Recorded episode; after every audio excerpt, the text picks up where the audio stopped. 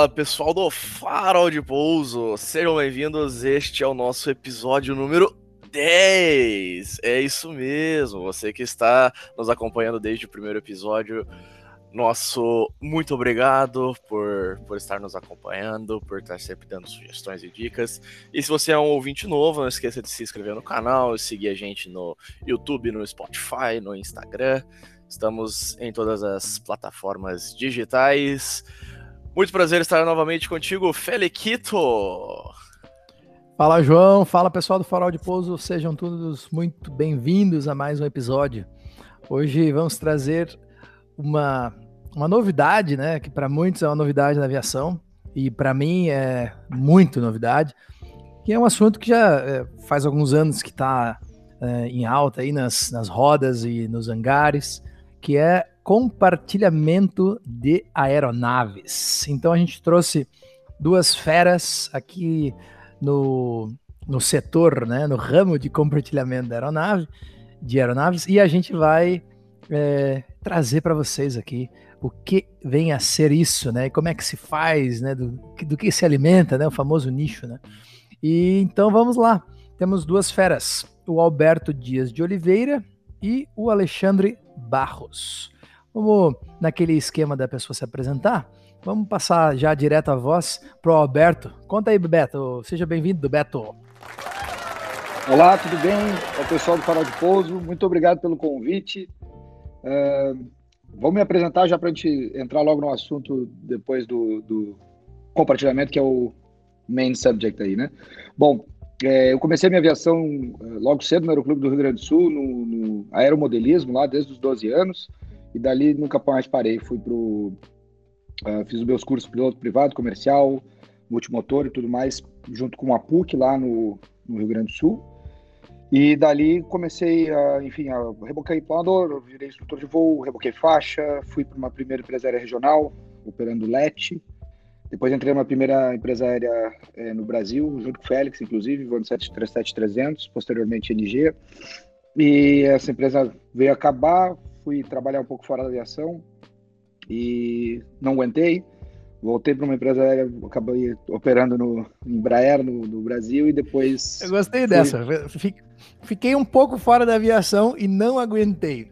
É, é muito boa. É, que todo mundo, o aviador, ele tem, muito aviador acha que, ah, porque a escala é puxada, é, e realmente é, muitas empresas não pagam bem e tudo mais, mas a gente não tem uma formação profissional para outra coisa. Todo aviador, de vez em quando, não, eu vou sair, vou abrir um restaurante, né? E acha que vai que é fácil trabalhar fora da aviação, né? Aviação nós temos escala, tem salário dia, tem fundo de garantia, tudo mais, né? treinamento super caro e a gente faz o que gosta principalmente, né? mas é trabalhar fora da aviação não é empreender no Brasil é muito complicado e, e enfim. Fiquei pouco tempo fora da, da, aviação, até aprendi muito, foi muito importante para outras coisas, mas é, resolvi voltar a voar e, e me atualizei e consegui até ir para o exterior, hoje onde eu opero, onde eu trabalho no Oriente Médio também e felizmente é, minha carreira conseguiu, enfim, sair é, promovido num jato e, e, e hoje estou muito satisfeito, muito feliz e, e, enfim.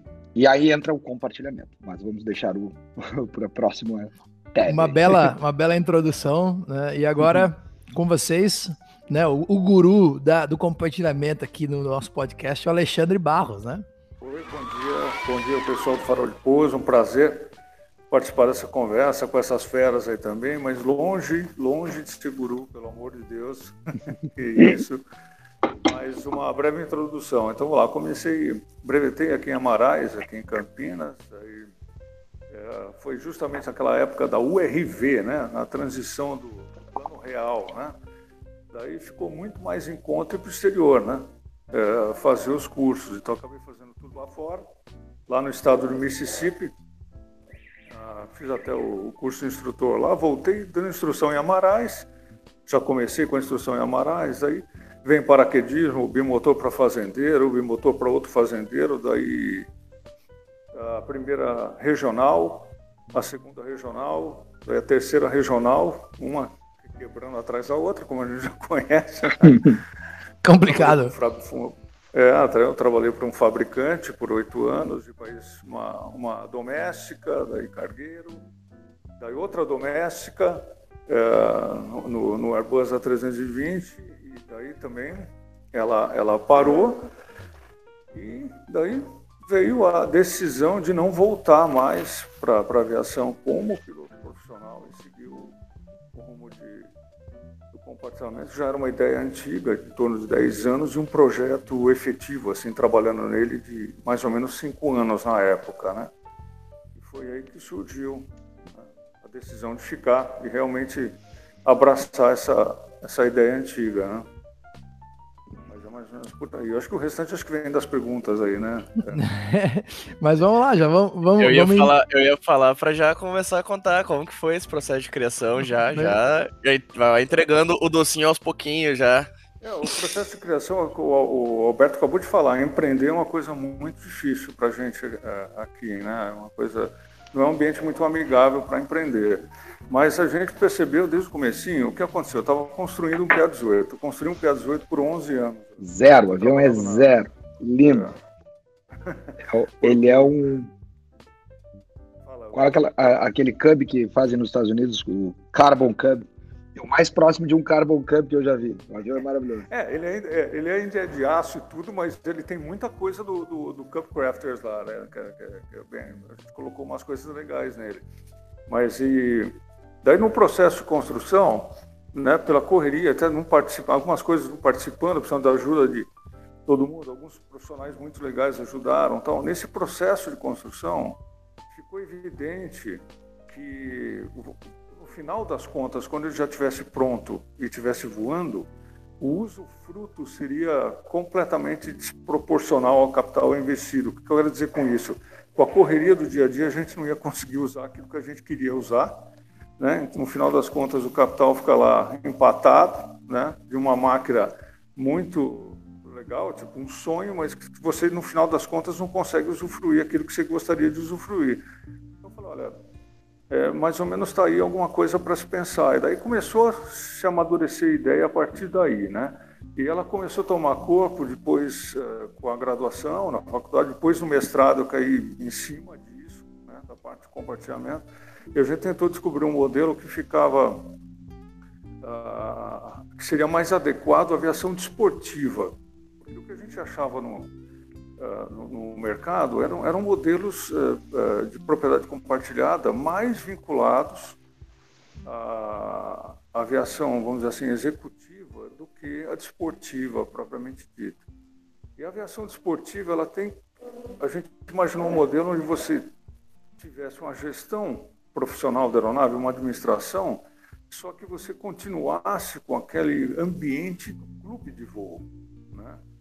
Então, com aquela, com aquela a questão mesmo de companheirismo, né, da participação do clube, o que já foi no, no Brasil com os aeroclubes antigamente e tudo mais. E da parte administrativa, fazia muito mais sentido você separar né, a- as operações da, da aeronave dentro de uma associação de um clube e ter, paralelo a isso, uma empresa de administração, que fosse, entre aspas, uma secretária do clube. Essa, esse modelo se provou eh, mais eficiente com relação a custos também. Né? Você separa completamente o capital da aeronave dentro do ambiente de um clube, né? E a empresa de administração recebe nada mais que uma taxa de administração por aquilo. Então fica uma, uma situação simples. Esse modelo começou com o PA18 aqui. Ali do, né, nessa linha dos Cubs, ele começa com o J3, que é o menorzinho, daí vem para o PA11, né, que é o Sport Cup, depois o Super Cup, que é o PA18, que é o maior deles, né, que, que comporta uma motorização maior. E, e daí a ideia co- começou com ele, né, na construção dele. Então, é, ficou claro que a gente não ia conseguir, eu não ia conseguir usufruir da aeronave da maneira que eu queria. Então, a judiação ter uma aeronave parada, só dando, é, dando mais gasto do que prazer, vamos dizer assim, você não conseguindo usar, e a gente sabe, é mais ou menos como igual barco, né? Isso aí você ficou dois, três meses sem usar, chega lá, tá em deu problema, entendeu? Ou é bateria, ou é starter, ou é uma aviônica, alguma coisa assim. Então a ideia de, de- de compartilhar isso, né, começou a surgir do pouco do fruto que eu teria no avião, né. Então a gente desenvolveu esse, esse processo e começamos a escrever um modelo que funcionaria eh, de uma maneira legal para aerodesporto, inicialmente. E nessa, nessa concepção, vamos dizer assim, do, do- do- da ideia, é, já ficou naquele ponto ali, a hora que a gente começou, ficou claro que, peraí, dá para comportar aviões de aviação geral nisso, porque o, o sistema de, de, cobrança, vamos dizer assim, o, o sistema de aportes e manutenção e, e, tudo mais, por exemplo, a gestão de custos do avião, de manutenção, ela se assemelhava muito ao, ao processo de ter uma aeronave própria, não compartilhada. Então, qual é, a, qual é a, ideia atrás disso? A gente imagina que é o seguinte, se cobra nessa história, se cobra uma administração de uma aeronave. A gente é completamente, vamos dizer assim, vou dizer contra uma palavra pesada, mas a gente não acredita que o compartilhamento da aeronave, a operação tem que ser taxada por uma empresa administradora. Né? A operação não pode ser taxada, porque o avião é da pessoa. Então a operação tem que ocorrer de maneira mais eficiente possível. Como aconteceria se ele fosse só seu? Você não pagaria prêmio em cima de nada se ele fosse só seu. Prêmio de uma oficina de manutenção, ou prêmio sobre uma hora de voo, prêmio sobre um combustível. Então, o que a gente imagina, o, que, que pode se cobrar por isso? Pela administração, pela gestão. Agora, o restante tem que acontecer absolutamente de maneira integral pelos custos, né? Então, essa ideia da, da aviação desportiva, é, ela acabou sendo implementada na, na, na, aviação executiva de pequeno porte, que é o que a gente gosta de fazer mesmo. É, eu acho que a vocação da empresa né, é desportiva e executiva de pequeno porte. Né, vamos dizer assim, no máximo tubo hélice. É, Deixa eu só, só esclarecer assim. uma coisa é, que pode ser que, Alexandre, é, que eu, eu, converso com o Alexandre faz anos já. Então, quando ele começa a conversar e entrar em termos técnicos, hoje eu entendo, mas quando ele começava a conversar, eu tinha que depois traduzir o que, que ele falava. Então, o que, que ele está querendo dizer sobre prêmios, né? O que, que ele está dizendo não ganhar sobre operação, né? Só para esclarecer para o ouvinte aí. A questão é a seguinte: é, ele administra em prol do, do, do, do bem do coletivo ali, por exemplo, óleo. Ele não bota uma margem de lucro sobre o óleo. Ele entende que ele está trabalhando como se aquele avião fosse dele. Então ele vai buscar o melhor manutenção pelo melhor preço né? Então, com isso, ele reduz o custo ainda profissionalmente e em quantidade. Daqui a pouco ele tem lá vários aeronaves compartilhados, ele consegue fazer uma negociação de combustível, uma negociação de manutenção, né? E isso barateia para todos, né? Então, diferente, sei lá, daqui a pouco uma empresa é, ganharia uma margem cada um, então ele está expandindo o negócio dele. É, é completamente diferente, né? Até porque ele é um dos clientes do próprio avião dele, que é no mesmo caso do nosso aqui. Mas toca, toca aí, Alexandre. Boa, mas é isso aí. É, de uma maneira dez é. vezes melhor isso aí. Fala, Félix, desculpa. Não, é, a gente, a gente é, tem que trazer, acho que né, os dois, né? Tanto a parte né, explicativa, assim, para o ouvinte que não conhece, mas a parte né, mais a fundo, eu acho que é legal para o cara que tem mais experiência, né? Então, acho que é perfeita, são informações complementares. E logo, logo a gente vai explicar como, né, que os dois têm esse entrosamento, né? vamos ter que falar sobre isso, né? Por que, que o Alberto e o Alexandre já têm né, já alguns, algumas horas de voo aí em conjunto. Mas pode, segue, segue lá, Alexandre, que é, é boa explicação. Então, e ficou uh, evidente que eu acho que essa era mais ou menos a proa a seguir, né? Com relação a compartilhamento. Por quê? Quando a gente fala uh, em compartilhamento, não vou dizer que, que outras, uh, vamos dizer assim, alternativas, outras, outros modelos são melhores ou piores, não, absolutamente não. É, eu acho que compartilhamento, ele, é, ele, tem que ser feito meio que, como a gente costuma falar, meio que um serviço de alfaiate, sabe? Você tem que moldar aquele compartilhamento daquele avião para aquele grupo específico. Específico. Hum. Essa é a nossa é, pegada, vamos dizer assim. Por quê? É o, é o Taylor da aviação vamos dizer assim, se você, se você é, tem um avião, né? Vamos dizer assim, eu tenho um avião é, com uma capacidade. É, vamos falar lá do desporto, né? Eu tenho um PA-18. O PA-18, a gente todo mundo sabe que é um avião limitado para aquela, né? Um avião mais ou menos ali, igual sapato, vamos dizer, cada um serve uma coisa, não tem, não tem muito. Então ele é um avião que permite uma navegaçãozinha de final de semana, sim, ele permite uma navegação até maior. Se você com aspecto de aventura disso e tal, né?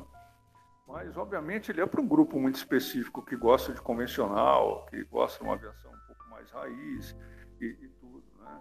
E, e, então, esse é um avião que vai atrair aquele público definido para ele, fim de papo, né? Quando você vai para um, um bimotor, por exemplo, né? um, mais vinculado ao agronegócio, né? É, que a gente um bimotor que tem uma capacidade de operação em pistas é, terra e tudo mais, tem uma velocidade relativa é, boa né, para aquela missão que ele vai atrair naturalmente um público específico também, né, um público que tem que ser educado para aquele uso.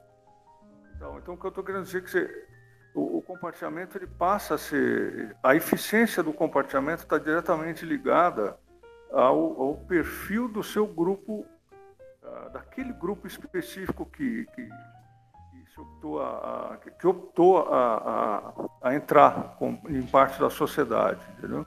Alguns modelos não, alguns modelos eles têm determinadas aeronaves, eles adequam a operação daquelas aeronaves a um público quer ser transportado não, quer, não tem muita, vamos dizer assim, é, ligação direta com o tipo é, é, de operação em si. Então, são modelos diferentes, né, que tem que ser, cada um serve o seu propósito, mas o que a gente procurou fazer aqui é assim, olha, escolhe o grupo que realmente se adequaria àquela aeronave propriamente dita.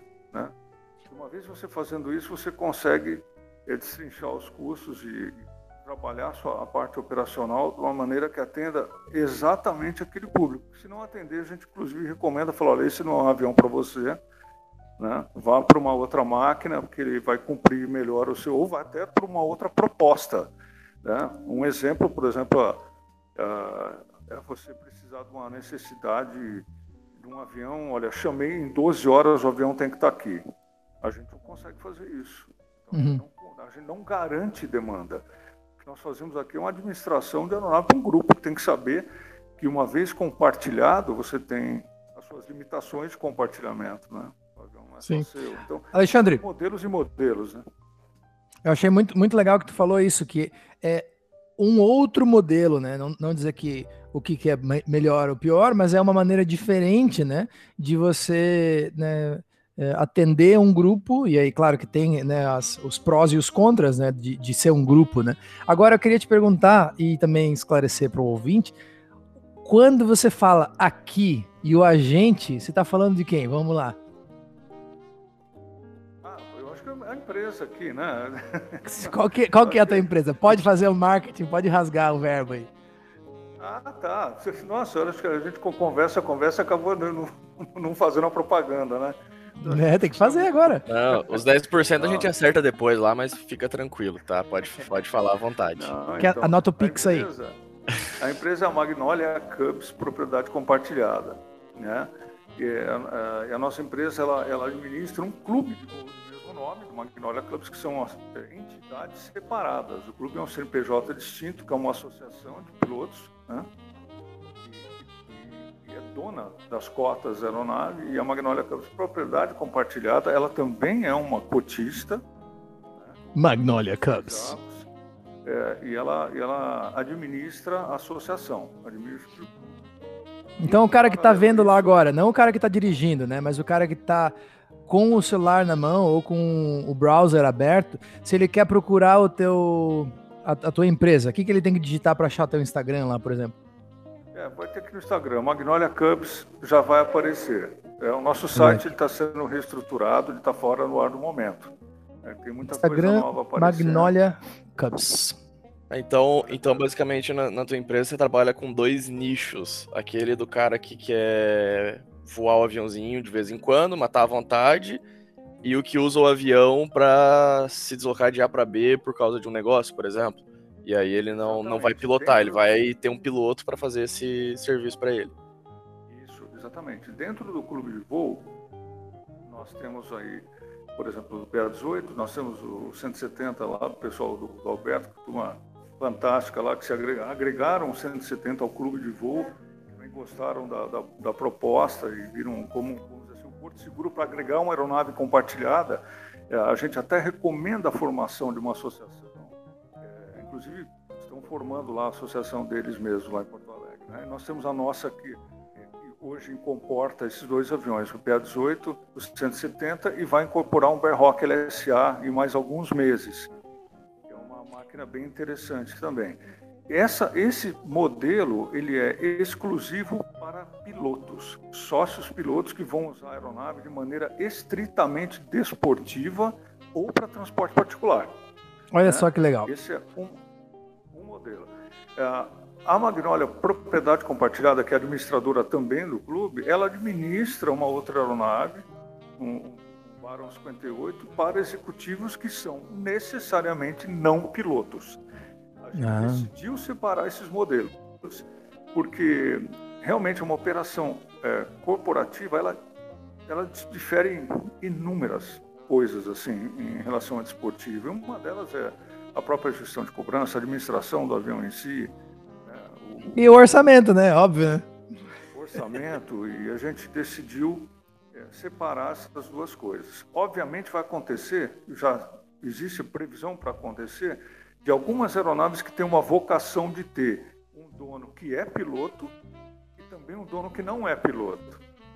Então, a gente tem a, vamos dizer assim, a estrutura contratual para permitir essa mescla, mas isso não vai acontecer na associação. No momento que acontecer uma mescla, ela fica na parte administrativa só da Magnólia Propriedade Compartilhada e não entra no clube. Então vamos lá. Agora a gente já apresentou para vocês a Magnolia Cubs, né, que é o Instagram arroba Magnolia Cubs, e explicamos a questão do compartilhamento né, de pilotos, que eu achei sensacional. Depois, quem quiser aí, olha uh, também o, o Beer Hawk LSA, que é uma máquina muito interessante que eu estava olhando agora aqui na, na, internet. E a gente viu aí a parte do, do Baron, né, que é uma parte diferente. Agora, Beto, conta pra gente como que foi a tua aproximação com a Magnólia e, e com a propriedade compartilhada em si, né, para juntar assim agora todos os, né, os, os pontos aí do que que qual que foi a tua história, o que que tu precisava, o que que tu queria e como é que tu encontrou a Magnólia? Bom, é, eu tive meu primeiro meu primeiro contato não, após ter voltado, uh, entrei na comercial, estava trabalhando, a gente se afasta dois, três anos que a gente não parece mais no aeroclube, né? E o que que acontece? Eu, eu sempre gostei de voar, né? Resolvi. O Félix está me mandando respirar, tá? Caso não. Você sabe que eu sou um pouco acelerado, mas é. O, o apelido dele no aeroclube era Galo Disparado, né? E, e, como ele é meu padrinho de casamento, eu posso, eu posso brincar ele... com isso aqui também. Exato, então não tem problema. Vai me freando aí. O, bom, voltando então, a gente, depois que começa a trabalhar na comercial, né, a gente se afasta da aviação geral, né, que foi o que nos motivou a começar a voar, né, e eu sempre tentei resgatar, então fui lá tentar fazer um voo de planador, acabei tirando meu brevet de helicóptero depois, é, é, para tentar me manter próximo, né, e sonhando sempre em adquirir uma, uma própria aeronave. Né. Eu tive a oportunidade de adquirir um Super Petrel LSA, LS na época, e é, hoje a aeronave, acho que deve, por causa do dólar, né, o dólar era 2 para 1 na época, então viabilizou, era o preço de um carro bom, assim, importado de repente. E eu tive a oportunidade de comprar esse avião. E só que eu, eu comecei a ver que os custos eram muito altos para eu manter ele sozinho. O custo de aquisição até não foi tanto, né? E, e a aeronave também eu tinha uma, uma, uma, um objetivo de usar ela um pouco mais executivo, assim. Eu queria me deslocar para o interior para trabalhar e voltar. E é uma aeronave que não faz essa missão, anda 85 nós, né? Uma aeronave que não, enfim, não é para essa missão. E eu resolvi vender o avião, né? Eu fui trabalhar no exterior, eu digo, ah, não vai valer a pena. E aí também entra um pouco da questão do, da logística, né? Tu botava dentro de um hangar com 30 aviões de aeroclube, aí chegava lá, tava batida a ponta de asa, e tu tinha que puxar 50 aviões para fora para poder ajeitar o teu e tal. E eu falei, bah, me, me apaixonei em ter um avião. Porém, hoje não cabe no meu orçamento, né? E vendi o avião, me desfiz do avião e voltei a trabalhar na comercial e tudo mais. Mas sempre ficou aquele, aquela pulga atrás da orelha: como é que eu vou fazer isso? E eu comecei a ler sobre compartilhamento e tal. Até a gente, pode ser que a gente já, a gente já conversou tanto sobre compartilhamento, mas a gente não, não falou muito o que é, né, de onde veio, né? Compartilhamento basicamente é mais de, são vários formatos, né? Hoje é, copropriedade, né, ou propriedade compartilhada, são formatos diferentes. Nos Estados Unidos é muito comum, né? Eu acredito que os aeroclubes aqui começaram não como escolas de aviação, começaram mesmo como clubes de voo, né? Aviadores apaixonados que dividiam os custos, enfim. Até inclusive o Aeroclube de Canela, que é um aeroclube aqui do, do Rio Grande do Sul que é fantástico por esse clima, ainda é mantido pelos próprios instrutores, pelos ex-alunos, então tem ainda um clima de voo, não só aquele foco comercial de vender hora de voo e formar alunos. Né? Enfim, uh, com isso tudo, eu comecei a pesquisar na internet, ler sobre compartilhamento e tal, até que eu entrei no, no site do Alexandre, que eu, eu ia te dizer, tá fora do ar, mas bota mesmo com informações atrasadas, que já era fantástico o teu site. Ah, eu acho que eu bati print screen de tudo lá, eu ia te gatear as informações, porque tinha muita informação legal e eu, eu comecei a estudar sobre aquilo. E tá, coisa indo, me adaptando lá no Oriente Médio e tal, até que uh, uma das coisas que eu sempre tive vontade é, é ter um, um, um, hangar próprio, né? A gente tem um hangar e como é que faz isso hoje? Hoje se faz em condomínios aeronáuticos, né? Que estão se difundindo cada vez mais no Brasil. E aqui no Sul, uh, dois amigos nossos, comandantes da, da, uma empresa aérea aí, eles, eles criaram né, o condomínio aeronáutico aqui em Águas Claras, via mão, que é a 40 minutos de Porto Alegre. E ali eu tive a oportunidade de adquirir meu terreno. E aí voltou de novo aquele sonho. Vamos então ter o hangar, né, construir futuramente um hangar e tal, e buscar uma aeronave. Só que, como já citei, né, eu sou meio acelerado, eu acabei nem construindo um hangar e já comprei o avião. Fomos atrás do avião. Como é que foi isso? Eu entrei em contato com o Alexandre para tirar dúvidas. Ó, oh, Alexandre, eu queria que tu me, me, me enfim, levar o teu sistema lá para o sul, né? E eu não tenho condições de morar no exterior e fazer essa essa gestão, eu cuidar do treinamento, cuidar da limpeza, cuidar de tudo que a aeronave demanda, né? E nós fizemos então uma parceria de levar o Magnolia Cubs lá para Porto Alegre, né? E isso tudo foi assim, em questão de 15 dias, porque surgiu uma aeronave fantástica, o, Alpha Golf Delta, né, que é o nosso Cessna 170A uh, Alpha, né? Ele ele foi completamente reformado nos 2010 pelo Celso Desante. Ele era o o aeromodelista do Ayrton Senna. Ele fez esse avião com um aerógrafo de aeromodelo, assim, a pintura é fantástica, era completamente... Uh, enfim, eu bati o olho e foi assim, no dia que foi postada a venda, eu por acaso estava no site do Aeromercado e eu fui primeiro a fazer o contato, e dali eu já amarrei a venda disse, ó, vamos dar um jeito. E eu não tinha nenhum cotista, eu não tinha empresa, eu não tinha fechado nada com o Alexandre, mas eu disse, vou resolver. E aí saí atrás, liguei para vários amigos e tal. E, Ligou para mim? Entra liguei para ti, eu saí vendendo peixe, né? E a ideia era, ah, para as pessoas até terem ideia, não tem problema de falar em valores, mas assim, um 170 hoje consegue entre 200 e 300 mil reais, depende da condição.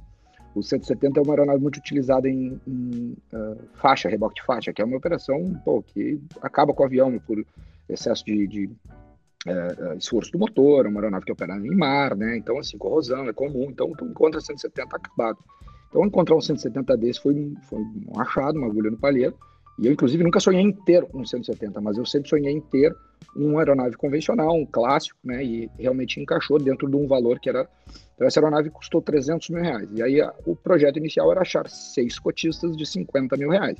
Então, tu pensa, né, que como é que tu vai ter uma aeronave? Hoje, um carro popular, acho que comprar um, sei lá, um carro popular com ar-condicionado, vida e trava, custa mais 50, né? Um Gol tá 80 mil. Bueno, aí, João, é... aí, aí, já tá, já tá na nossa, nossa seara né, de discussão aí. Bom, então inflação, né? Vamos entrar no mercado financeiro não agora. Bom, então o que aconteceu? Uh, então com essa, com essa ideia do, do, desse valor, né? Eu aproximei colegas da aviação comercial, né? Amigos que sonhavam, pessoal aqui também da, da pista, do condomínio. E encaixou assim, quatro, cinco dias eu consegui os cotistas, fechei a compra, fizemos aí a pré-compra do avião, entrei em contato com o Alexandre, Alexandre, tô mandando o avião para ti agora, porque a minha relação com o Alexandre foi assim de confiança, eu nunca nem tinha visto ele, mas disse Alexandre, vamos botar o avião no teu nome, porque eu queria que o sistema tivesse completamente uh, amarrado com as regras e as, e as, querendo ou não, enfim, um dos cotistas, daqui a pouco ele toma um processo trabalhista, alguma coisa, e aí amarra aquela propriedade, né? Então tem que pensar, é, amigos, amigos, negócio à parte, né? Então a gente fez um sistema copiamos não, né? Levamos o, o sistema do Alexandre lá para o sul, botamos o avião no nome dele e isso tudo aconteceu e eu me toquei para o Brasil para fazer o traslado. Eu estava louco para fazer esse voo e, e aí eu já tinha renovado meus exames, meu motor e tal. Eu fui lá em São Paulo, fiz o voo de, de treinamento lá e me toquei para Porto Alegre. Essa é a parte que eu, eu fico triste, porque o Beto me chamou para fazer o translado e eu não pude ir, porque eu já estava com uns outros planos e eu estava indo para Santa Catarina, acabei de indo de linha aérea e não fui, não fui fazer o voo. Não, é justamente isso. Você vê, você vê o que é legal dessa da, da aviação esportiva, assim, o fato do, a gente conversou muito, né? O Alberto conversava muito, assim, até com, com a diferença de fuso e tal, mandando mensagem aqui, escutando outro dia, tal. Foi, foi meses aí de conversa, né? acho que algum, mas a, a, resolução do negócio foi o que ele falou. Em 15 dias, de repente, eles estavam colocando o avião dentro no clube e ele praticamente tinha acabado de conhecer. Então foi. Isso eu achei muito legal, e foi uma confiança muito legal deles também, que olha, acharam essa história de você achar um porto seguro para colocar a aeronave compartilhada é uma coisa muito importante. Né? Você, olha, colocou dentro da associação, realmente a associação abrigou a aeronave e você, você elimina uh, diversos problemas, como ele citou, e você automaticamente já faz com que o sistema, uh, por si só, se, se, se, vamos dizer assim, se padronize dentro de uma estrutura de normas, que é muito importante o compartilhamento. É muito importante. Você, você tem uma estrutura de normas bem estabelecida, é o que, o que ele falou, negócios à parte, amigos, amigos, negócios à parte. Você sabe exatamente um, um artigo do regimento que prevê o quanto se deixa de combustível para o próximo usuário, o que eu posso fazer, que tipo de, de viagem, quanto tempo eu posso ficar fora da aeronave e assim por diante fio fora com aeronave e assim por diante. Quando você tem essas normas bem definidas, aqui nós chamamos um, regimento interno de uso da aeronave. Né? E esse regimento também é altamente customizável para a necessidade do grupo. Né? Algumas coisas são básicas, não se mudam, as outras são customizadas para o grupo. Então você, eu acho que você consegue deixar a situação mais formalizada e ao mesmo tempo entregar mais liberdade que você teria no aeroclube tradicional. Sem dúvida. Né? Inclusive a possibilidade de viajar com a aeronave, pernoitar e assim por diante, porque as normas estão lá. Né? Então, é isso, essa seria a ordem para fazer uma associação. Vamos dizer que a gente queira fazer, eu e o João Vitor, a gente quer fazer uma, uma, uma propriedade compartilhada. Então, a gente faria primeiro uma associação né, para ver né, os sócios, né, quem vai ser o, o, o, né, o, grupo que vai compartilhar, e depois a gente escreve ou né, chama a Magnólia para fazer exatamente o regimento daquele, daquele avião específico, né? Aqui nós temos hoje, por exemplo, um contrato, isso é uma coisa que está nascendo, né?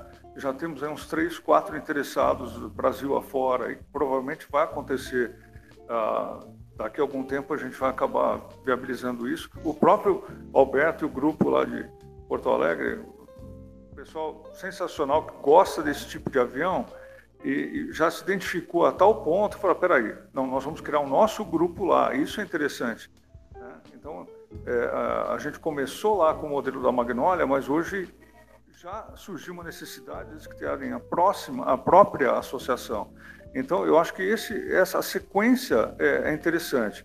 É, não existe a necessidade absoluta de se criar uma associação, de se criar um, um, um clube. Não existe, mas é Entendi. é altamente recomendável. Né, você pode ter contratos de uso compartilhado entre os sócios. Uhum. Mas, assim, aonde você abriga essa aeronave? Essa acho que é a maior vantagem da associação. Onde... A briga, juri... a briga, briga juridicamente, né? Isso que ele tá falando. É, que tu pensa hoje uma, co... uma copropriedade, basta tu botar lá no RAB proprietários. É Félix, Sim. João Vitor e outros, né? Pode ter 20 pessoas que estão lá dentro, né? Isso é uma questão de vocês, até no direito aeronáutico aí, né? Decolou, caiu um trem de pouso em cima da cabeça de alguém. Quem é que paga essa conta?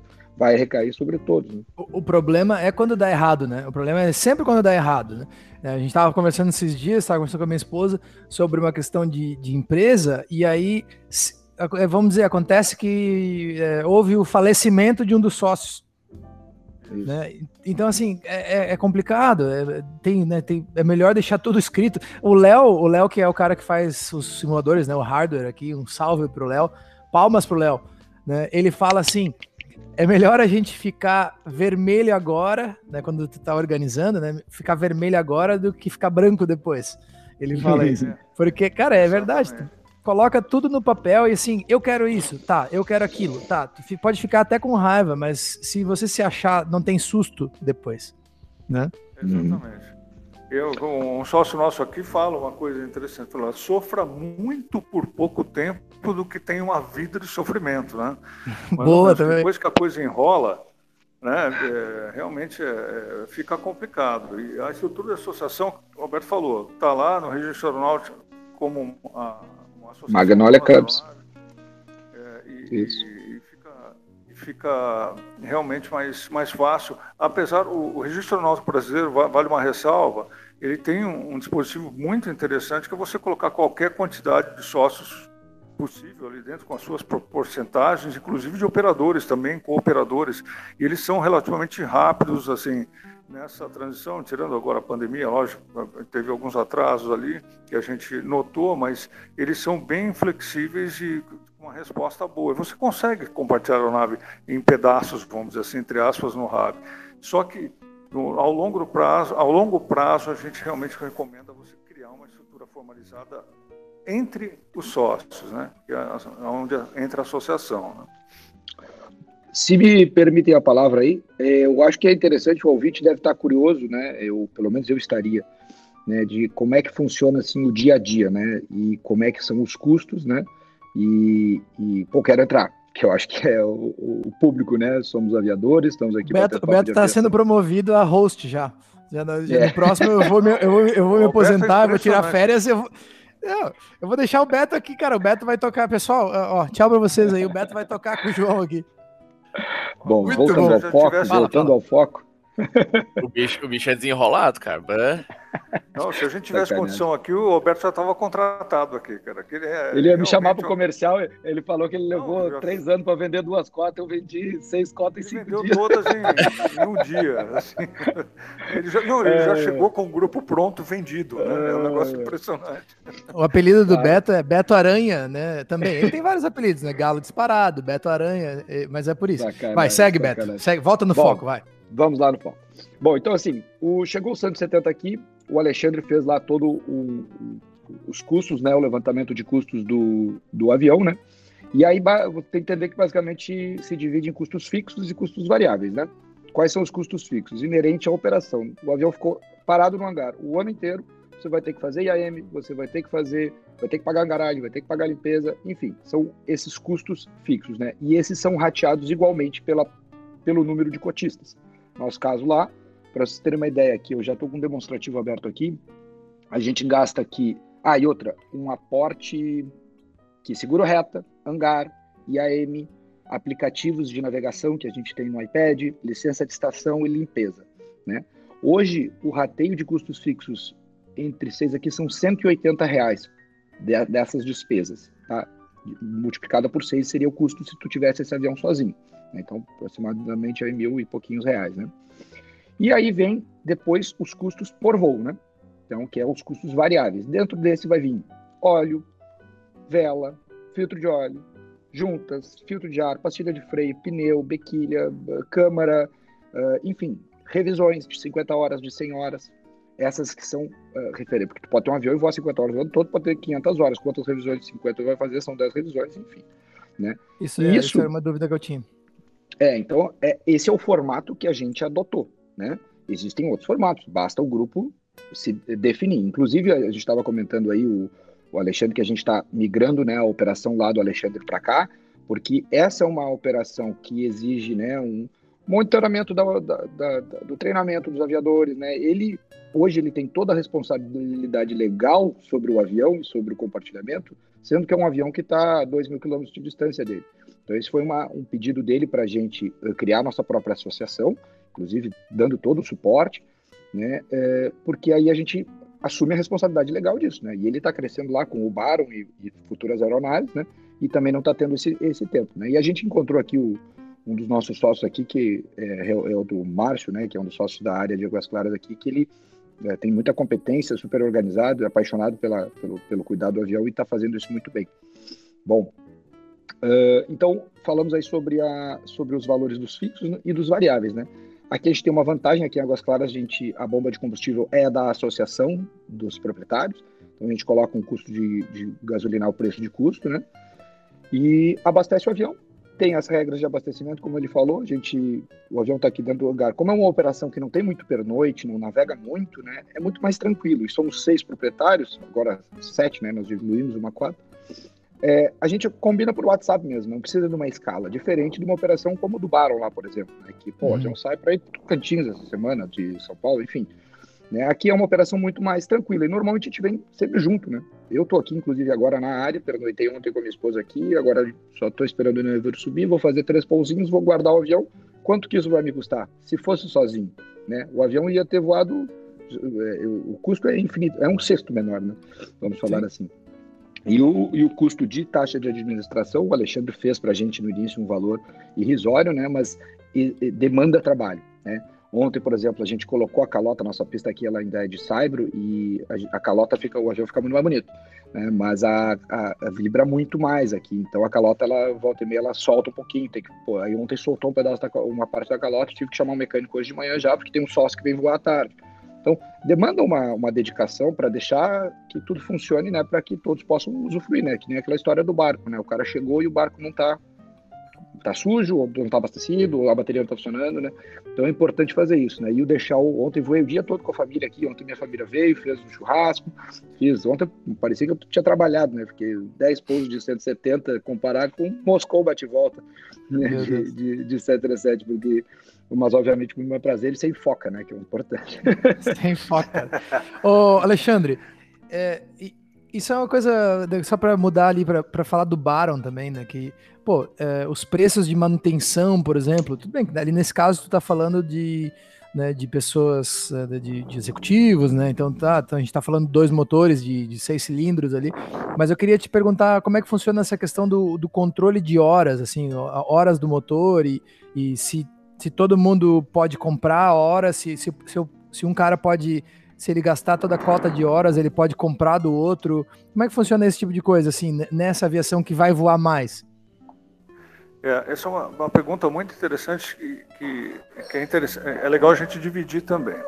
Né? Ah, o, o, que acontece? Lembra que a gente falou de existem diversos modelos de compartilhamento? Né? Então, por exemplo, Sim. nós temos um modelo aqui no Brasil uh, de uma empresa que ela considera uma, uma, operação de um sócio como ir de volta sempre. Né? Então, o que, que eu quero dizer? Olha, a pessoa precisou ir lá para Brasília, não existe ir para Brasília e ficar o avião, existe ir de volta do avião. Né? Por quê? Porque ele tem que ser disponibilizado por um outro que vai precisar do avião, um exemplo, lá no Rio de Janeiro. Né?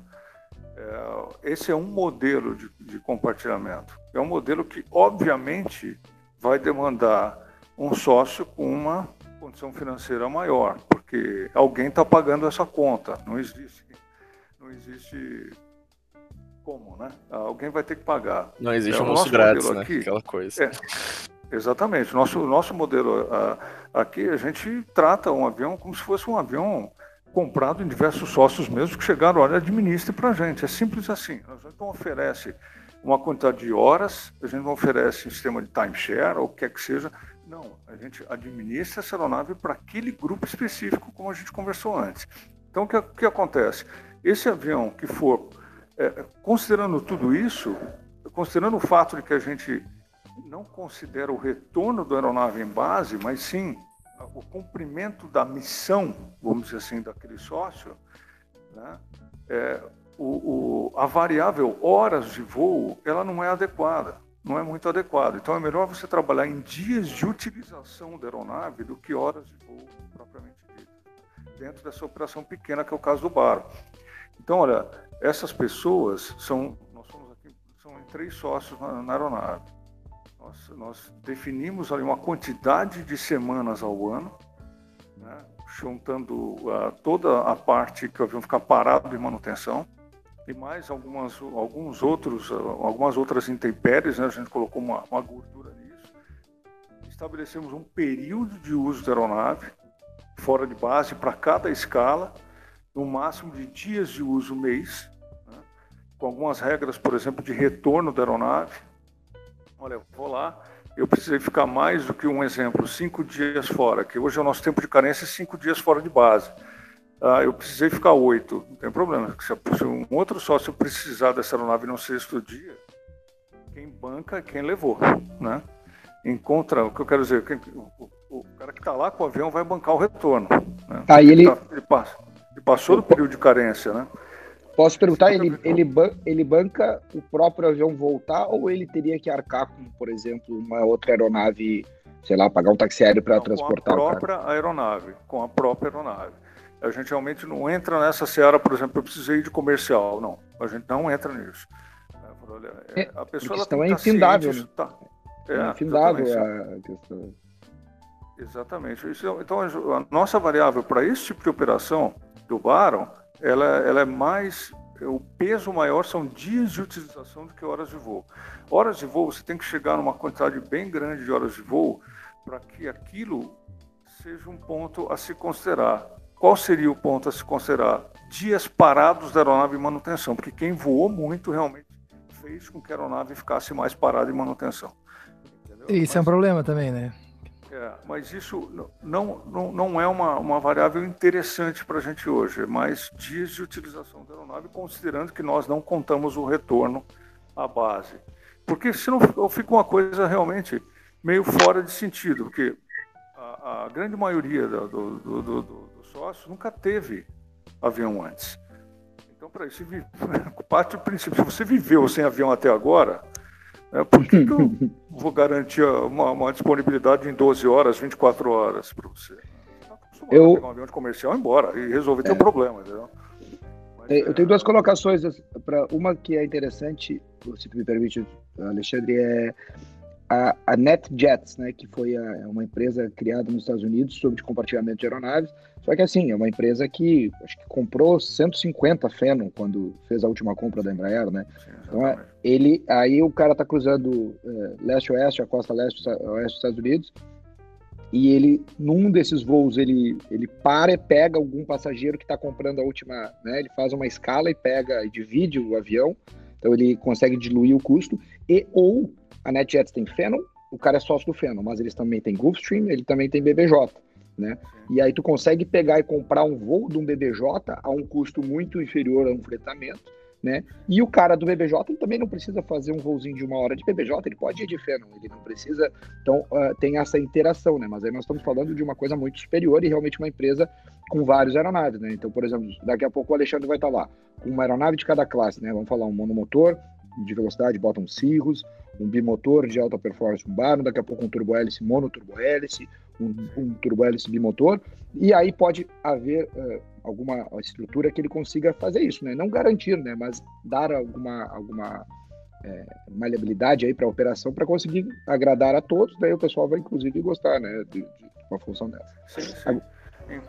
É, inclusive eu entro, esse exemplo da NetChat eu ia, eu, inclusive usar. Eu achei muito legal você ter me lembrado disso, porque gente, ontem eu estava lendo sobre, ontem eu estava pensando da, da, gente conversar sobre, sobre isso aí, porque a gente tem que pensar o seguinte: quando você tem uma estrutura, NetChat, acho que estão perto de 2 mil aviões agregados ou é uma, é muita coisa. Um negócio, então, o, o departamento de operações dele tem 500 pessoas, né? Sim, é, tem mais piloto que uma empresa aérea aqui. Não, mas nunca nenhuma. Ah, eles são maiores do que muitas empresas aéreas americanas. Então, isso. É. Acho que o Bill Gates comprou, é, comprou uma parte dela. Não sei se foi o Bill Gates que comprou agora, porque essa empresa foi, foi fundada pelo Warren Buffett. E, e acho que há pouco, e se não foi a NetJets, foi uma, uma, uma, uma que compete com a NetJets, o, o, o Bill Gates comprou agora. Ah, desculpe. Um adendo, um adendo também, né? Que para quem não sabe, o BBJ, né, é o 737 executivo, né? Boeing Business Jet. É isso, né, Beto? Exato. 737-800 é, SFP com o tanque maior.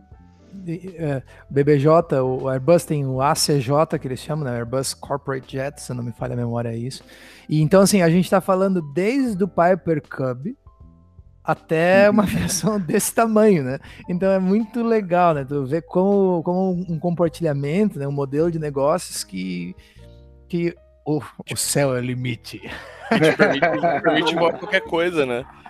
É, o, que eu ia, o que eu ia, completando essa, essa história da NetJet, eu acho que aí está justamente a diferença, o gargalo, vamos dizer assim, entre um operador pequeno de propriedade compartilhada, que agora graças à subparte K do RPAC 91, que acabou de ser lançada, né, e vai ser operacionalizada, acredito que em fevereiro de 2021, né, uh, só uma curiosidade, a ANAC vai, vai, vai emitir a instrução suplementar agora em agosto para você se adequar às normas para 2021. Uh, ah, essa dá uma possibilidade do operador pequeno, que é o nosso caso aqui, uh, formalizar suas operações de acordo como manda o figurino nos moldes da subparte americana que eu desde o começo de 2000.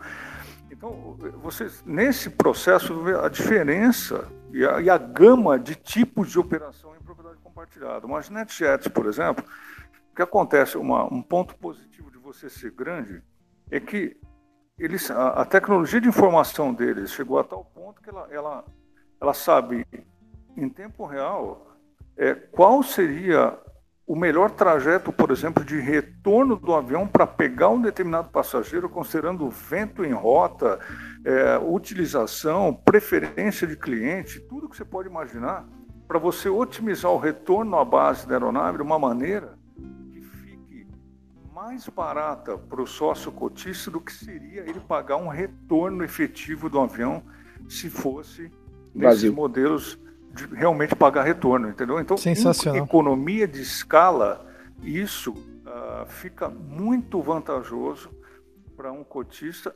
inclusive com a possibilidade de colocar o retorno da aeronave na equação, o que não é possível para um operador pequeno. Então, operador pequeno, você separa as missões para aquele sócio, foi, ficou lá no Mato Grosso cinco dias, voltou a aeronave, está indisponível. É que o Alberto falou. A nossa, nós temos aqui, interessados a quererem agregar um Cirrus e também a possibilidade de um turbo-hélice no futuro. Quando você tem essa gama de três aviões, você trabalha as rotas mais eficientes para cada um de uma maneira que a tua disponibilidade aumente quase que exponencialmente, né? Mesmo Ó, com mais cotistas dentro, né? Eu, inclusive, na nossa modesta operação, é, terça-feira eu vou comer um churrasco em Canela. Essa é a nossa missão. Né? Então nós vamos decolar com 170 em dois cotistas e vamos subir a serra. Exatamente. Vamos fazer um voo panorâmico sobre o Cambará e vamos retornar nos canyons e vamos retornar e vamos pousar. Nossa missão é comer o churrasco. No outro dia, um amigo nosso está com uma, um corisco que deu uma pane de trem e ele deixou numa cidade de Novo Hamburgo, que é mais ou menos a rota. Ele ia ter que pegar um carro, um Uber, um táxi. Eu falei, tchê, paga 30% do nosso voo, que é mais ou menos 30% da volta eu vou voltar, vou deixar ele para buscar o seu avião e vou voltar para cá. Então eu economizei já 30% do retorno. É mais ou menos essa ideia. Ele entrou 30% em picanha, é isso. Ele leva a picanha. No caso, é picanha, agora tá frio na serra, vinho, o carré. O carré, exatamente. Inclusive, Alberto, vou precisar da tua ajuda lá em Canela, que é o seguinte: olha que coisa legal. O grupo nosso, nós somos em sete agora, vamos ficar em sete no pé 18, né? É, e o pessoal está querendo fazer uma viagem para o sul. Show. Então a gente montou um, um sisteminha que vai fazer um, um, um rachídio ali para quem faz a ida, quem faz a volta, o avião lá, toda a operação passeando ali, vai ver os que aparatos, legal. ver aquela aquela Exato. paisagem maravilhosa que tem por ali e tal, e o retorno no final põe tudo na conta ali, divide tudo certinho, todo mundo curtiu, todo mundo viajou, então a gente está próximo a planejar uma viagem dessa. Então e... são coisas Show. muito legais, né? Vai ser em Canela, vocês vão ficar com um avião baseado em Canela, então? É, a gente está pensando em fazer isso, né? Ficar ali um, um, uns quatro dias ou a gente fez uh... coisa baseado lá. A gente que fez legal. O, Conta um dos podcasts aí. agora foi com o pessoal do Aeroclube de Canela. Né? A gente estava falando sobre a operação de bimotores, o, o Prats e o Pigato. Então depois a gente até faz o, faz o contato aí. O, o, eles são amigos do Alberto também. Mas Sim. já vamos, apresen vamos apresentar lá pro, pro Alexandre para ajudar vocês lá também né, nessa operação. Que legal, cara. Muito, Muito legal mesmo. Não, o João tá ali, ó. O João tá. tá vocês não estão vendo porque vocês não veem o vídeo. Mas né? a, o, a, João tá boquiaberta, tá assim, ó. É. Não, eu acho, eu acho engraçado que a gente sempre brinca, né? Pô, um dia eu quero chegar e falar, não, vamos sair em Canela, um dia eu vou pegar meu Cessna e vou. Aí, tipo, os caras realmente fazem isso, né? isso eu acho mais legal. Ô, Jota, nós estamos é... atrasados, né? Não, tá doido. Não, tá doido. O, o, o, pessoal, ontem saiu uma enquete aqui, uns, umas três semanas atrás, a gente colocou uma enquete no grupo de, do, do PA18, então, me fala o teu sonho de viagem, né? Que legal. Qual o teu sonho de viagem, né? Eu tenho um. Eu tenho um que é subir a costa brasileira, entrar pelo Rio São Francisco, descer ele inteiro e voltar para a Americana. Bah. Subir o Rio São Francisco. Essa... Daí o outro falou, nossa, cara, queria fazer uma coisa parecida. O outro, nossa, também. Daqui a pouco, o sonho, sonho não custa nada, né? Daqui é. a pouco nós estamos indo de Oshkosh para PA18 e rachando a despesa. Olha aí. Teve, teve uma operação para teve uma operação a Florianópolis. A, a última vez que, que, eu tive aí em outubro, a gente conversou, né, Alexandre? Tem Isso. dois sócios do Alexandre, que é um casal, né, que eles andam de uniforme, inclusive. Eles têm uniforme com a matrícula do avião. É, cara. Né? Que é, e aí eles o prepararam Paulo... um voo para Florianópolis, né? É, o, Alexandre, tu falou que são, são sete, é, são sete ali no, no, no, no, no Cub? É, tá chegando o sétimo agora. É, se você considerar a empresa, já, já são sete. Porque como funciona? Onde cabe sete, cabe oito, né? Não, não, pra você ter uma ideia, o, o, o, o PA18 nosso está fracionado em 16 cotas. Olha. 16 cotas, só que sete foram. Uh, sete estão ocupadas. Uma dessas sete é a Magnólia Eireli, que é administradora. A gente fez questão de manter uma cota com ela.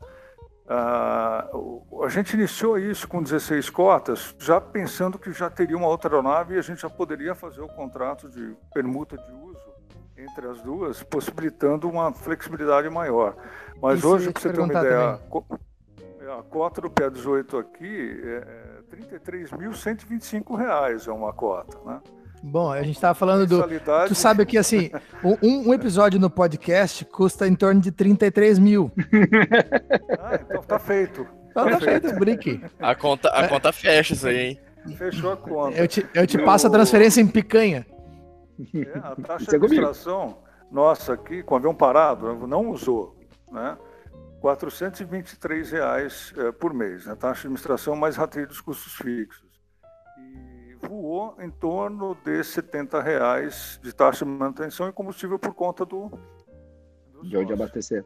Ah, e dá, dá, dá para ir, por exemplo, é, dá para ir buscar em, em São Paulo e levar para Itápolis, por exemplo?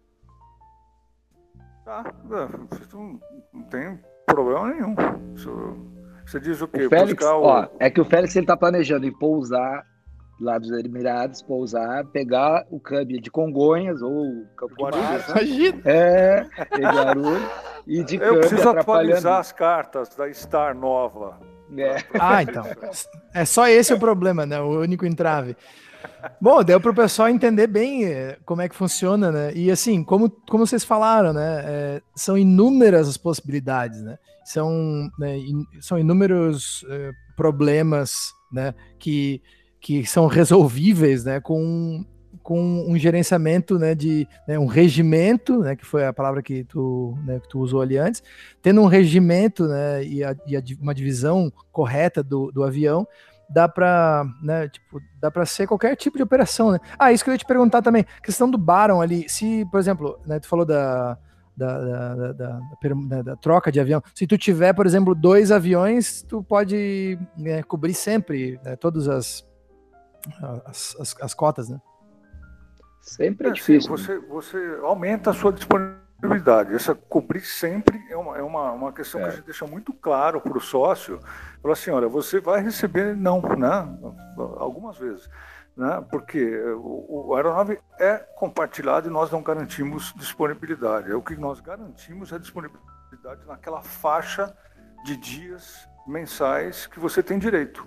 E isso é discutido anteriormente na confecção do regimento interno. Uhum. Então todo mundo assina isso aí. Todo mundo e, te, e perfeitamente tem, ciente. E tem a questão também que manutenção não programada, meteorologia, claro. né, são outras questões que a pessoa tem que entender que também mesmo se não fosse compartilhado não, é. não funcionaria. Né? Esquece o cobrir sempre, né? Não, essa é, exato, não... é. tá errada. É, uma coisa que, manutenção, que... perdão, vai lá. É, só para. Já estou querendo falar isso, me esqueci duas vezes. O, a questão do, da associa, associação. Tu pode fazer uma sociedade, um barco, com teu irmão. E vocês podem acabar brigando por causa da sociedade do barco. Uma aeronave é a mesma coisa. A Magnólia vem no sentido de que tu separa um pouco a amizade, né? Eu vejo isso, né? De traz uma seriedade grande para o negócio.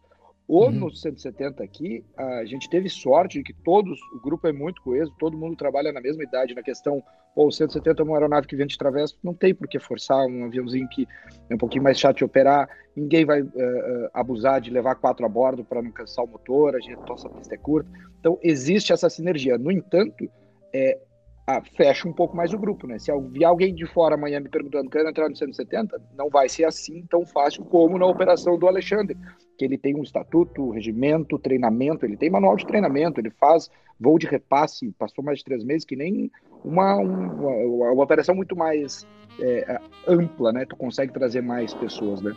Mas é só esse ponto que eu queria dizer, né? A diferença, né? De que tu pode compartilhar e, e isso acabar estragando ou friccionando uma amizade ali, né? E a operação também. E a diferença do lado do Alexandre, que é profissionalmente administrada. Eu ia comentar Alexandre. exatamente. Eu ia comentar só. Fazer um complemento. Eu ia come- comentar exatamente isso que eu achei muito legal que vocês comentaram, né? Que, ok, não é só o cara ter a vontade, ter o dinheiro, né? Tem que bater o, s- o santo, vamos dizer assim, né? O, o que ele quer com que é a proposta do negócio, né? Porque não basta só, ah, beleza, eu quero ter o. Eu quero participar do Baron. Ok, mas aí eu, eu sempre faço Congonhas Natal. Né? Tipo, tem que, tem que ter a. fe- fechar bem, né, o negócio. Acho, achei bacana isso. Tipo, o grupo estar, estar na mesma página, né? Isso é muito importante Sim, pra. Vamos dizer, vamos tentar colocar um jeito, sei lá, é, resumiu muito bem. Olha, eu preciso da aeronave de ter uma disponibilidade porque eu não tenho um planejamento muito certo de datas, o que, que eu vou fazer é, por causa do meu negócio. Eu quero ter uma, uma disponibilidade rápida do avião, em 24 horas, em 12 horas.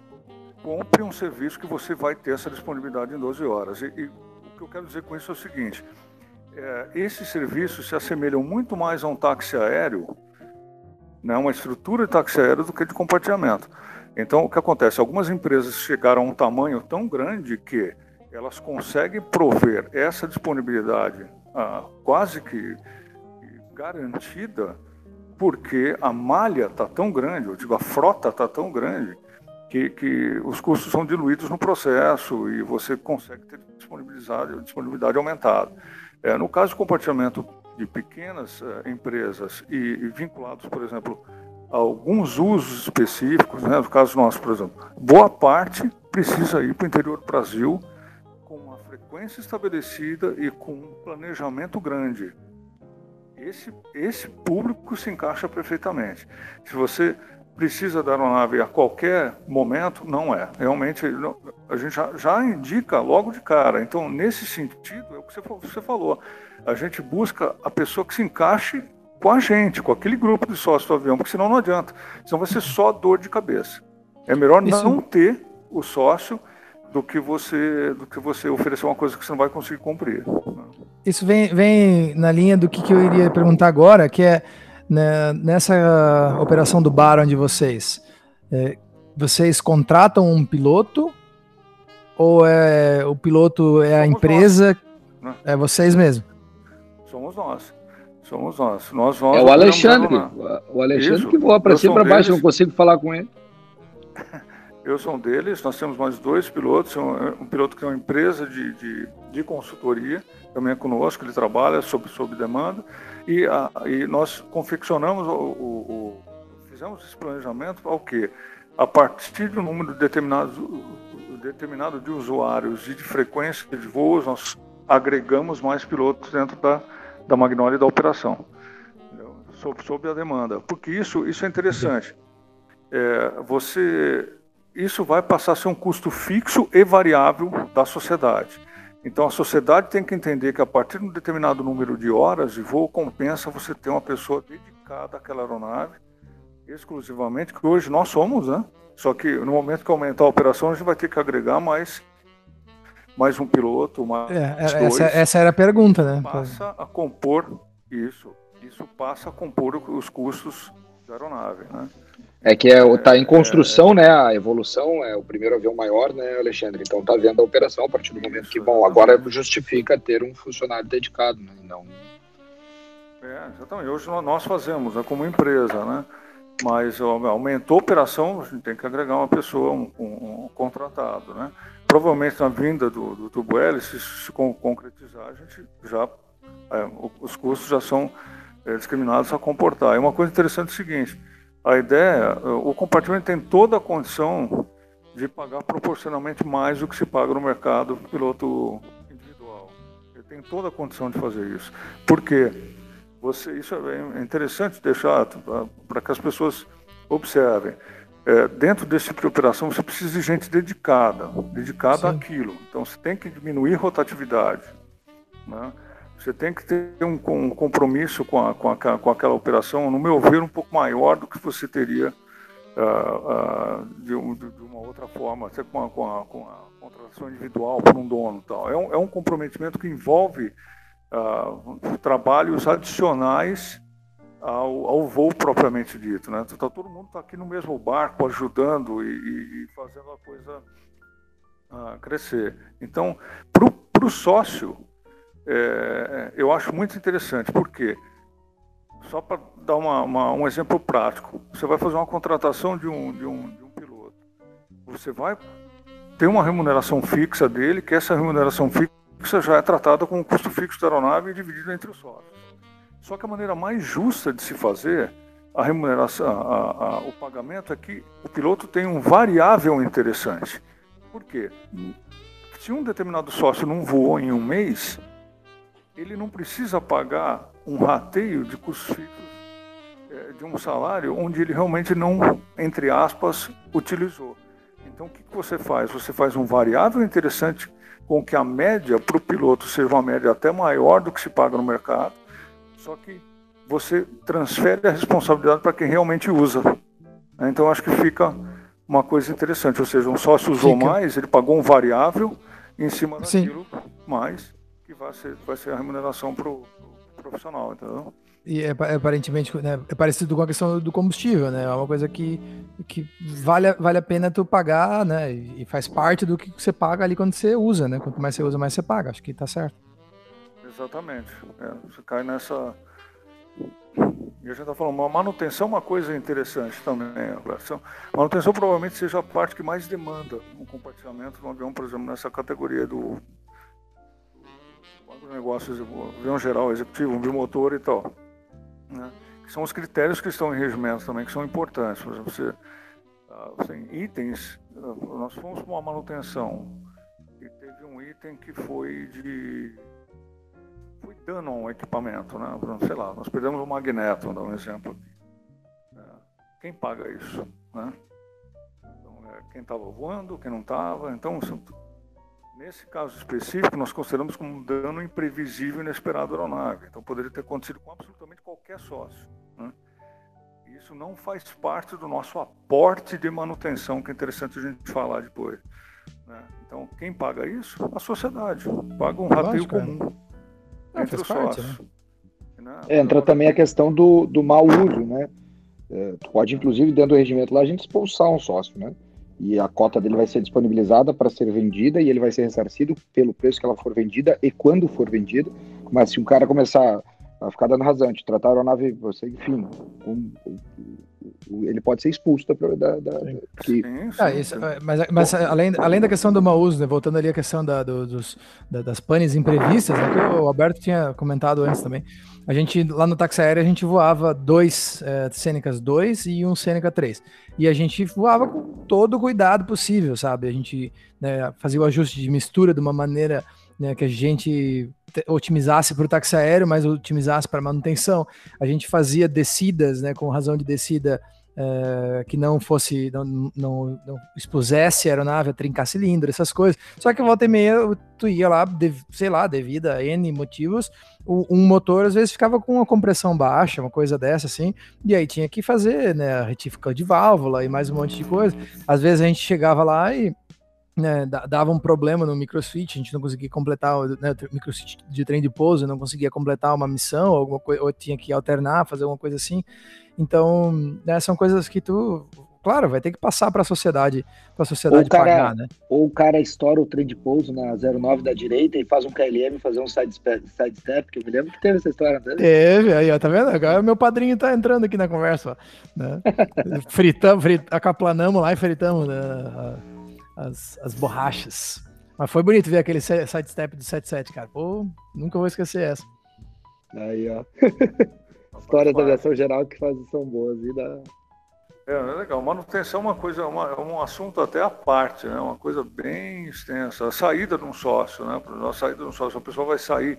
Isso teve um, um pessoal lá de perto de São José que ligou para a gente e falou: peraí, como, como vocês fazem isso aí, né? Nós estamos aqui com 11 sócios no avião, um deles foi embora, né? é, pagou, vendeu a cota, só que agora a gente viu o tamanho do buraco, né? E quem pagou o que ele usou de TBO, de hélice e tudo. E, tudo e isso. eu ia perguntar isso também. depois, né? Como que você vai é, cobrar retroativo, né? Isso é uma, interessante, uma coisa interessante, do, tanto no aerodesporto como, como na, na, na aviação executiva, de, de, fazer esse planejamento. O que acontece? Nós, para falar disso, a gente tem que falar sobre o sistema de aporte e manutenção, que o Alberto está acostumado. Né? A gente tem lá catalogado o quanto por hora de voo que cada pecinha é, custa, né? Então a gente criou um, um sistema de aporte que a gente chama de aporte reduzido de manutenção. Então não faz sentido você pagar uh, sobre o TBO do avião todo voo que você fizer. Para a gente não é uma escola de pilotagem que é obrigada a fazer isso, que eles têm um, um, um ciclo de TBO muito mais rápido. Um TBO para a gente vai demorar quatro anos, cinco para ser feito. Então a pessoa faz um aporte de peças que não, que não incluem um, TBO, né? É, são aquelas peças que vão ser usadas na revisão de 50, de 100 horas e assim por diante. No, só que ela fica com um saldo ali, né? Ela tem que ficar muito ciente, isso está estipulado em contrato, em regimento, que ela, cada hora de voo que ela voou, ela deixou uma conta futura. Ela sai, ela vai ter que pagar. Porque senão isso vai prejudicar demais quem ficou na sociedade. Inclusive aqui, Alexandre, inclusive aqui, Alexandre, esse é um assunto que a gente conversou um pouco aqui com o pessoal. Eu fui, tem uma oficina de manutenção muito, muito boa aqui, o, o, o Thiago lá me passou algumas informações assim que de fato esse motor é, tem uma idade que ele vai ter que ser feito a TBO, ou vai vencer por, por tempo ou por hora. E vendo a previsão de horas aqui, a gente não voa 100 horas por ano com um avião. Esse avião, com as horas que ele tem disponível e a data que está para vencer, vai provavelmente vencer por tempo e não por idade. Quer dizer que aquelas horas a gente vai perder, né? Então está se cogitando a possibilidade de uh, ampliar o, o, número de usuários, né? Para que se possa uh, ter um usufruto maior, de, de, realmente utilizar todas as horas, porque vai acabar custando até, até vai custar mais barato para todos, né? Mas isso Com a gente certeza. ainda está testando, né, para ver se realmente o uso do avião. Como é um avião que fica baseado no aeroporto só, faz pouca rota e tal, talvez seja muito tranquilo. Mas como vem todo mundo junto voar, é um problema. O avião passa a semana inteira parado, mas num dia voa seis horas, porque todo mundo então, quer, tem... vai lá. São, são muitas variáveis, né? Para é, diferentes tipos de operação às vezes tu vai, vai ser melhor colocar mais cotistas, alguma outra operação menos cotistas. É, é, é bem, que todo bem mundo me pergunta né? assim, tu, tu não tem ciúme de deixar o teu avião lá? A verdade é essa, né? Tu tem que é, também botar muita gente assim, é... Minha mãe é uma que fica, ai, tu não tem ciúme de deixar os outros voando, viu? Mãe, como é que o avião não é meu? O avião é nosso, né? né? Então a gente, a gente tem que saber que com quem tu tá dividindo o avião, né? Uh, saber que está sendo bem cuidado, tá? aquela coisa toda. Né? E aí tu, tu, tu se tu quiser ter um avião sozinho ninguém encostar, bom, aí tu arca com os custos disso, né? Então, não, não, dá para ganhar em todas, né? Eu quero ter, pagar Exatamente. barato e ainda operar barato. Não, escolhe. É uma das coisas. Que Mas aí, aí entra é. na questão que vocês dois estavam comentando, né? Você tem que ter um, um, regimento sólido, né? Tem que ter uma coisa muito robusta, bem escrita, né? E eu acho que é, é, é, começa lá em cima, né? Justamente, eu quero criar esse modelo de negócio, ok? Então eu vou deixar ele bem definido e vou trazer pessoas que também queiram coisas bem definidas, né? Que aí sim, aí você não vai ter ciúme. Pô, eu sei que eu vou estar tá lá em no Oriente Médio e vou estar tá tranquilo que vão estar tá voando, vão estar tá cuidando do avião da mesma maneira que eu tô, né? Então. Exatamente. Você vê que o João já tá prevendo o futuro dele, né? Aí, ó, ele já vai estar tá lá no Oriente Médio. Vou estar tá no deserto lá e pensando no meu almoço em canela depois, no, no meu 170. O, essa, essa, essa, definição do, do grupo é, é muito legal, né? Por exemplo, é, teve, teve um, algumas pessoas que chegaram para a gente aqui e falaram, cara, por que, que vocês foram começar com convencional, né? né? Não se é. voa mais convencional no Brasil, né? Daí a gente provou por A mais B, assim, ao longo do tempo, falou, cara, ainda bem que nós começamos com convencional, porque você dá uma, você dá uma diferenciada ali, eu não estou dizendo que, que convencional e, e triciclo, vocês entenderam o que eu estou falando, que tem piloto melhor, pior, Sim. não. É que o nicho é muito específico, então quem veio sabia exatamente aquilo que queria, absolutamente. Sim. O cara não vai reclamar que tá voando de Tail Dragger, ele nunca vai reclamar exatamente. que tá voando. É, é, é, ele entrou por exatamente para aquilo que é igual o clube do FUC. É isso aí, eu sei como é que é. O cara faz o que gosta mesmo. É. Não, você não convence um cara a comprar um cara que, que, que, que, que tem uma Harley Davidson, uma moto, comprar uma BMW. Você não, você não ah, uma coisa aqui, eu tô, eu tô com umas planilhas abertas aqui. Tá vou certo? aproveitar, mudar um pouquinho, voltando ali. O Alexandre, a gente comentou há poucos dias atrás que surgiu um, um Cessna 310 aqui em Porto Alegre, em umas boas condições, etc., com bastante hora de motor. E eu mandei os vídeos para o Alexandre, o Alexandre, caramba, muito legal, bah, essa aeronave é fantástica. E realmente, eu entrei no avião essa semana, entrei num Baron que estava do lado, né? E tu compara o espaço de pernas, né? A performance, o bagageiro, a cubagem do bagageiro e capacidade de carga, para uma operação que é o custo acho que se assemelha ou até mais barato, né? A diferença é que o 310 ele é nos 77, eu acho. E como é que tu vai convencer? Nós, aviadores, a gente sabe que passa pela reforma, tem TBO tudo mais, ele está melhor do que novo. Mas como é que tu vai vender este produto para um empresário que está acostumado a, a, andar de carro zero ou de executiva e ele vai entrar num avião anos 70? Por mais que esteja reformadinho, bonitinho, ele souber que esse avião tem 40 anos, ele não vai querer. Apesar de que na, no custo, né, de repente vale a pena. Então seria uma, uma das, das dos nuances do negócio aí que eu acho que é interessante pensar também, né? Quando tu ah, é, é, entender o que, que tu está comprando, né? Saber o que, que tu está te dispondo a comprar, o que, que produto que tu está comprando. É, exatamente. É, quando você vai para uma aviação dessa, essencialmente executiva, assim, você inevitavelmente vai cair com, com assim, um grupo de clientes ali que não está muito preocupado, vamos dizer assim, quer saber o que é novo e, e é bom. Ele não está muito preocupado em se dedicar a estudar, ele quer uma solução de transporte, né? Ele não é, quer saber se o pato é macho, eu quero omelete. em contrapartida, um, um, um, você você ir, por, por exemplo, o uso de piloto, ele é absolutamente 100% do, do, do do, dos sócios vem, vem totalmente querendo, sabendo o que, que é e com, com essa possibilidade. Olha, eu pego mais antigo, mas uh, consigo arrumar e tal. Mas nessa linha, é, você vê muito o que está acontecendo aí com, com os cirros, né? Então, os cirros hoje é uma solução de mercado que, a gente vê para compartilhamento fantástica, né? Principalmente Santa Catarina está caindo no gosto do pessoal lá, são distâncias relativamente pequenas em linha reta e absurdamente grandes de carro, né? É uma aeronave que tem um paraquedas, né? Então, quer dizer, o, o, a pessoa não precisa estudar muito para ver que, peraí, ele é confortável, é novo e tem um paraquedas se acontecer alguma coisa, né? Então, Sim. o avião é altamente compartilhável, né? Então, vem, vai muito meio nesse nicho. O, uma, uma aeronave que nem o Baron, você já, já demanda todo um trabalho, eventualmente um 310, demanda um trabalho de convencimento. Né? O Baron aqui fica até mais fácil, porque o Baron ele é produzido até hoje, desde 1969, com a mesma estrutura. Né? Então, na verdade, o maior concorrente hoje de um Baron Zero é usado. Né? é boa. É, você não tem nada no, no, mercado ali próximo ali, né? Tem umas coisas que custam absolutamente mais caro. Então, é, realmente é o grupo mesmo. O grupo tem que. Ah, não. Pô, pessoal, muito bom. É, acho que os ouvintes conseguiram entender bem como, como funciona e, e o Alexandre trazer também a questão do, do regulamento que vai entrar em vigência daqui a pouco, né? Então, além de ter, ter um regimento interno bem, bem sólido, né? Seja de um clube, seja de uma propriedade compartilhada, ele vai ser agora regulado pela ANAC também, né? Então vai ter série de manuais e tal. Mas aí fica pronto, a gente comenta isso no próximo, no próximo podcast aí, numa versão bravo. Agradeço ao convite, a aceitarem o convite, Alberto, Alexandre, obrigado por terem disponibilizado o tempo de vocês. E é isso aí. Vocês querem acrescentar mais alguma coisa? Eu acho que se eu puder falar 10 segundos. Muito obrigado pela oportunidade de falar com vocês aí. É, acho que fomentar de novo a aviação, trazer, resgatar a paixão pela aviação, né? O que nos trouxe a trabalhar e nos transformar profissionais da aviação, resgatar essa paixão e, e voltar a, a, essas raízes e, e, manter o farol de pouso aceso aí. Obrigado. Excelente. O Alberto é Alberto, né? Vai ser um novo host aí, com certeza.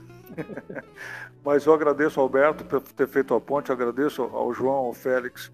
É um prazer, um privilégio, uma honra estar com vocês. É, é, vai ter essa oportunidade de falar um pouco sobre compartilhamento, sobre a nossa aviação que a gente adora tanto e quer mantê-la viva para sempre. Muito obrigado pelo convite. Viu?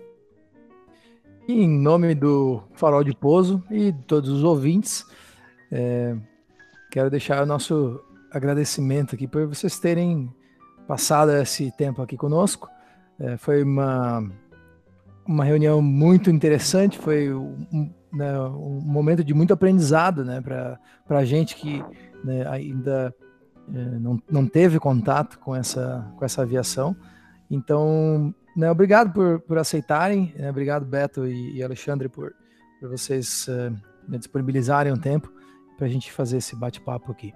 É, a gente se vê numa próxima e com certeza as portas estão abertas, porque o Farol de Pouso é para isso, né? O Farol de Pouso é para. É, em tempos de pandemia surgiu o Farol de Pouso para que a gente pudesse se manter de forma conectada, né? de alguma forma manter é, conectados com outros aviadores, com, com é, fazer aquele bate-papo em cruzeiro e tudo. E agora, pelo menos pela internet, a gente pode fazer e também via podcast. É isso aí, pessoal. Muitíssimo obrigado. Valeu, Alexandre. Valeu, Alberto Aranha Oliveira e Magnolia Cubs Hangar 17. Um abraço para vocês todos. Tchau, tchau. Fui. Falou. Obrigado, abraço. Obrigado, um abraço.